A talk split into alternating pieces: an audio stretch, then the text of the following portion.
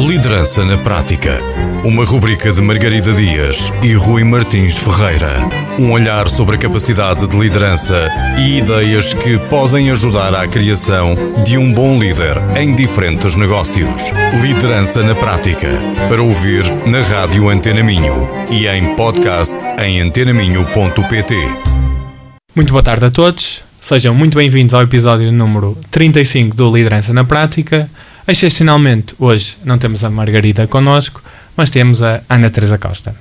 Para quem não conhece a Ana, a Ana é diretora de marketing e comunicação do Global Skill Mind, uma empresa líder em serviços de consultoria, transformação digital e tecnologia, direcionada para vários setores, e eu sublinharia a administração pública ou o setor mais empresarial.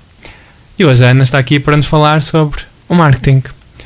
Ana, nós ouvimos falar muito do marketing, mas afinal de contas, o que é, que é o marketing?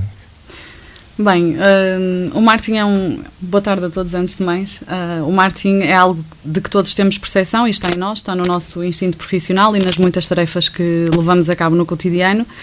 E define-se, portanto, como um conjunto de estratégias para encontrar a melhor forma de satisfazer as necessidades do mercado-alvo. Envolve administrar, planear, agir, acompanhar resultados, criar novos produtos, estar perto dos clientes, conversar com eles, analisar o mercado, entre outros. Um, a satisfação total do consumidor é o principal foco e o objetivo é fazê-lo comprar novamente e fidelizá-lo. Uh, simplificadamente, trata-se então de um conjunto de estratégias que devem culminar numa venda, no que às empresas diz respeito especificamente, e portanto, se isso acontecer, está a ser feito um bom trabalho. Um, de facto, e queria só terminar aqui a intervenção da, da primeira pergunta uh, e dizer que tem evoluído muito o marketing, tem evoluído significativamente ao longo do tempo, uh, tem acompanhado o desenvolvimento do mundo, sobretudo o mundo tecnológico, uh, onde os consumidores têm cada vez mais decisão, no, na, têm mais poder de decisão na compra e mais liberdade de expressão nas redes sociais e na, nas demais plataformas digitais onde se podem expressar livremente. Boa. Uh, obrigado pela tua resposta tão completa. Houve uma, algo, um ponto aí que referiste, aliás, havia muitos por onde pegar, mas eu gostei particularmente do deve culminar numa venda. Tu sentes que, hum, porque também é muita imagem associada ao marketing, que é a comunicação e, sobretudo, se puxarmos para o marketing digital, é até mais relacionada ao fazer publicações bonitas, ao design bonito. Há muito esta questão do marketing muito ligada ao design. Tu sentes que nas empresas com quem, portanto, na, na tua empresa, ou, mas das, da realidade que tu vais conhecendo, uh, existe pouco essa questão do culminar na venda e mais a parte do. Eu acho, eu acho que cada vez mais uh, há sensibilização uh, do mundo em geral e essencialmente do mundo empresarial para, para a importância do marketing e, e, esse, esse preconceito, eventualmente podemos se calhar chamar-lhe preconceito, já existiu mais, na minha opinião, do que o que se verifica hoje em dia. Um, a pandemia veio reforçar, uh, essencialmente foi assim aquele evento que reforçou a importância do marketing, porque se eventualmente não tivesse existido uh, este setor ou este, ou este tipo de departamentos nas empresas, uh, eventualmente as vendas teriam terminado naquela altura uhum. em que o mundo estava de facto parado. Um, e, e, e, o mundo tecnológico em específico, esta área que é uma área que está em constante evolução, um, veio, veio reforçar a importância do, do, marketing e da comunicação. E de facto, o Facebook, o Instagram, o LinkedIn, o Pinterest, o YouTube são tudo redes sociais importantíssimas, são ferramentas de extrema importância, mas e que permitem chegar a multidões, mas uh, sem um trabalho prévio que o marketing uh, implica e que vai de encontro aos 4 P's, que eventualmente vamos falar durante esta conversa, uh, não chega. Ou seja, as redes sociais e o preconceito das coisas bonitinhas que se publica existiu, acho que ainda existe, muito honestamente, mas começa a ser, na minha opinião, mais residual ao longo dos, dos últimos anos. É a ponta do iceberg, não é? é. Olha, e tendo em conta exatamente aquilo, a deixa que me dás do marketing mix, Portanto, o, o produto, preço, o placement ou a distribuição e a promoção, que é se calhar até aquela, aquele elemento que nós uh, tendencialmente associamos ao marketing, que é a promoção, isso é que é marketing. Um, sentes que os departamentos de marketing têm, têm impacto nas decisões que vão para além da comunicação, portanto, desta promoção? Também Sim. conseguem mexer no, no produto, preço e na distribuição? Sim, obviamente que sim. Uh, aquilo que falavas, a promoção, que, que é essencialmente a comunicação, não é? A comunicação é simplesmente a área mais visível do marketing, daí que não seja surpreendente que haja tantas pessoas que tenham a percepção uh, de que o marketing diz respeito apenas à publicidade ou às relações públicas ou apenas às redes sociais. Uh, na verdade, a publicidade, as relações públicas e até mesmo o meio digital não é mais do que uma forma de promover o produto ou o serviço de uma empresa junto às suas audiências depois de se ter trabalhado os quatro P's que referenciavas: o produto, o preço, a distribuição e que culmina na promoção. Um, e, portanto, a comunicação é simplesmente um, o, o, o, término do processo todo que está para trás. E, claro que sim, respondendo à tua questão, claro que os departamentos de marketing têm impacto nas decisões uh, que vão além da comunicação, porque antes destas serem tomadas, a montante, todas as outras decisões que dizem respeito aos 4 P's uh, de que falamos, todas essas já foram tomadas e, portanto, sim, obviamente que, que os departamentos de marketing têm, têm total, uh, total importância na, na, no processo, sem dúvida. Uhum. Entre teres, e tu, portanto, trabalhas numa empresa, és a diretora, portanto, tens um, há uma empresa que tem especificamente um departamento de marketing, nem sempre isso acontece. Uh, com empresas mais pequenas, na verdade, o marketing é se quiseres. Um, em conjunto com outros departamentos, às vezes é só uma pessoa que faz recursos Tudo. humanos, vendas, marketing, etc. Mas em empresas maiores, como é o caso da tua, o que é que tu, como é que tu vês a relação entre, ou, qual é que é a tua opinião entre teres um departamento de marketing interno ou terceirizar esse mesmo departamento? Isso, na minha opinião, na minha ótica, depende da estrutura da empresa, da dimensão da empresa, do número de recursos afetos aos departamentos. Uh, no que a mim me diz respeito, considero que é mais vantajoso ter um departamento de marketing quando estamos a falar de uma empresa já com uma dimensão média. Recorda-me qual, qual, é que é o tamanho da, da tua empresa? Cerca de 100 colaboradores. Ok. Bem acima da realidade normal. Sim, sim.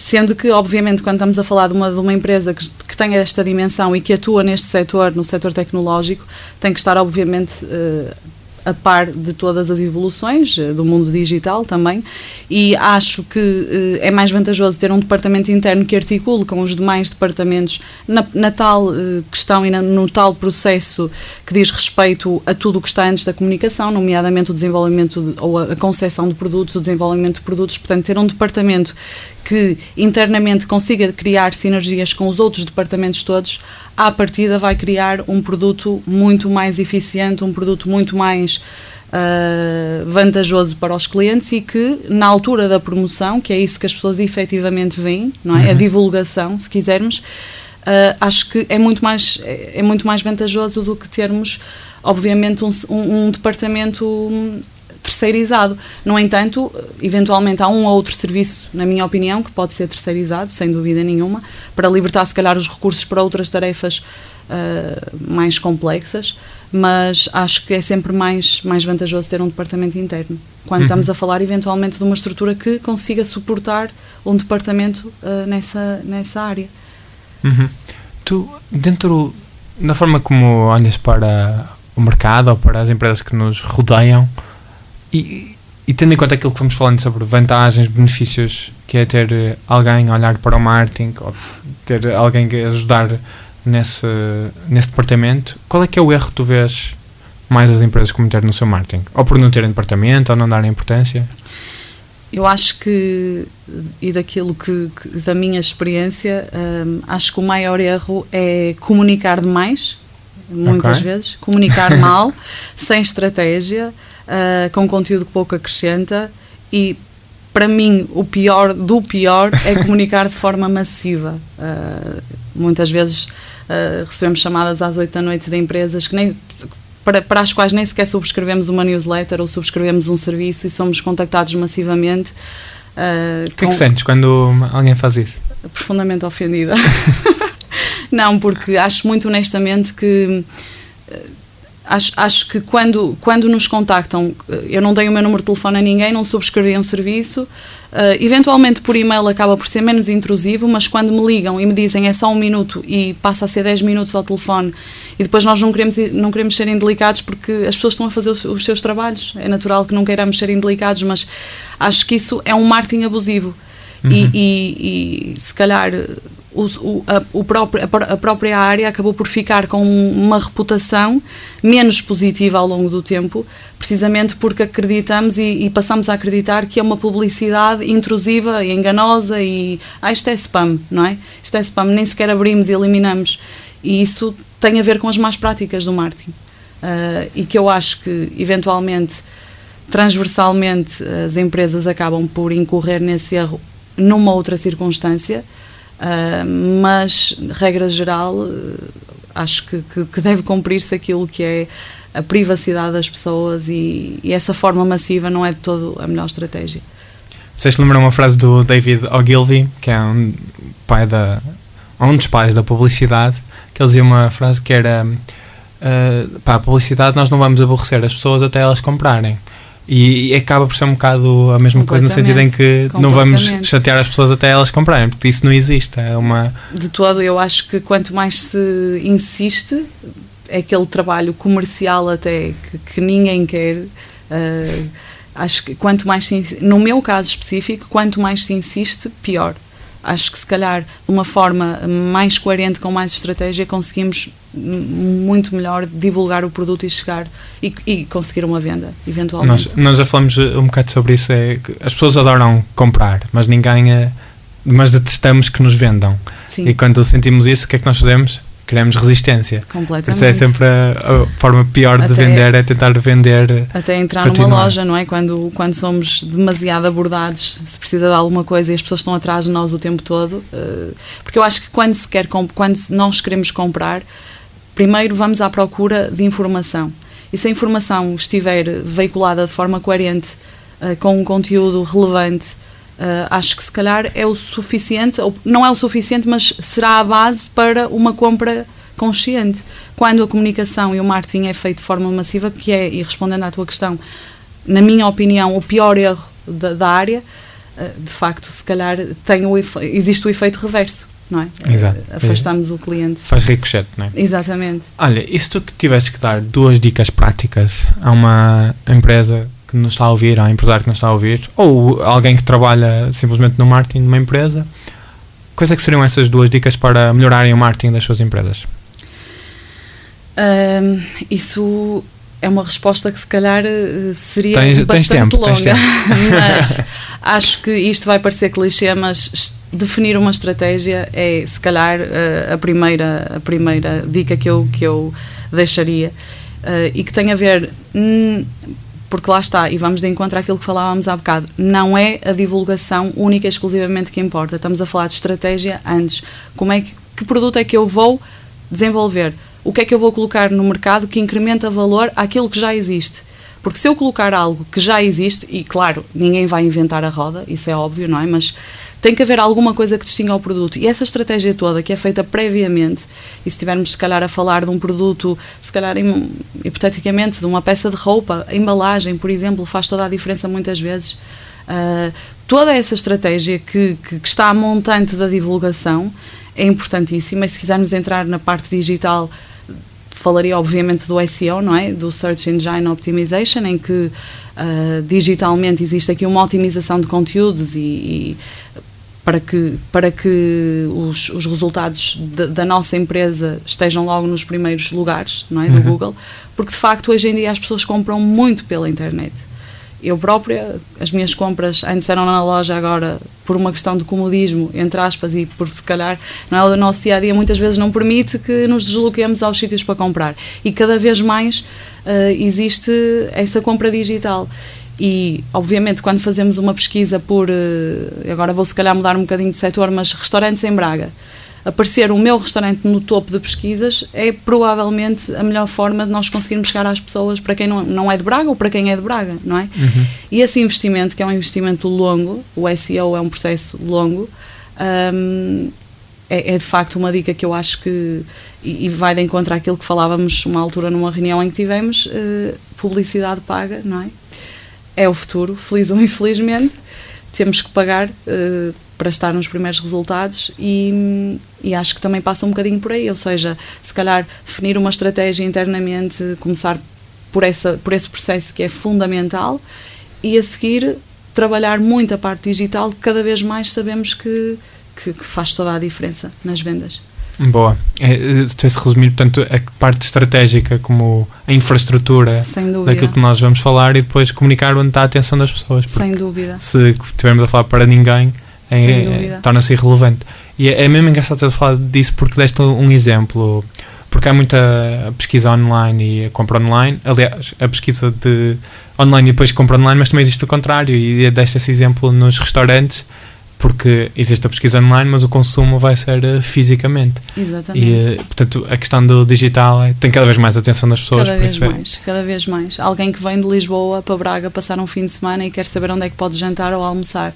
Cada vez mais há plataformas que, algumas pagas, outras não, mas que conseguem agregar a informação toda e colocá-la logo nos primeiros resultados da nossa pesquisa para que consigamos rapidamente chegar àquele restaurante, não é? Uh, e se não houver este investimento constante de inserção de conteúdos, uh, quer nas redes sociais, quer no website, se a empresa tiver um website, a atualização de conteúdos, ac acabamos por morrer, entre aspas, não é? Hoje em dia, o que é que fazemos quando ouvimos o nome de uma empresa? Vamos pesquisá-la de imediato se não existir um site, a empresa não existe, isso é ponto assente, ou quase, não é? Vamos eventualmente deparar-nos com a certidão permanente, com aqueles em forma, aquele tipo de sites, mas se eventualmente não tivermos um site, por muito simplificado ou minimalista que ele seja, provavelmente achamos que esta empresa não existe, ou então não é assim tão fidedigna, não é?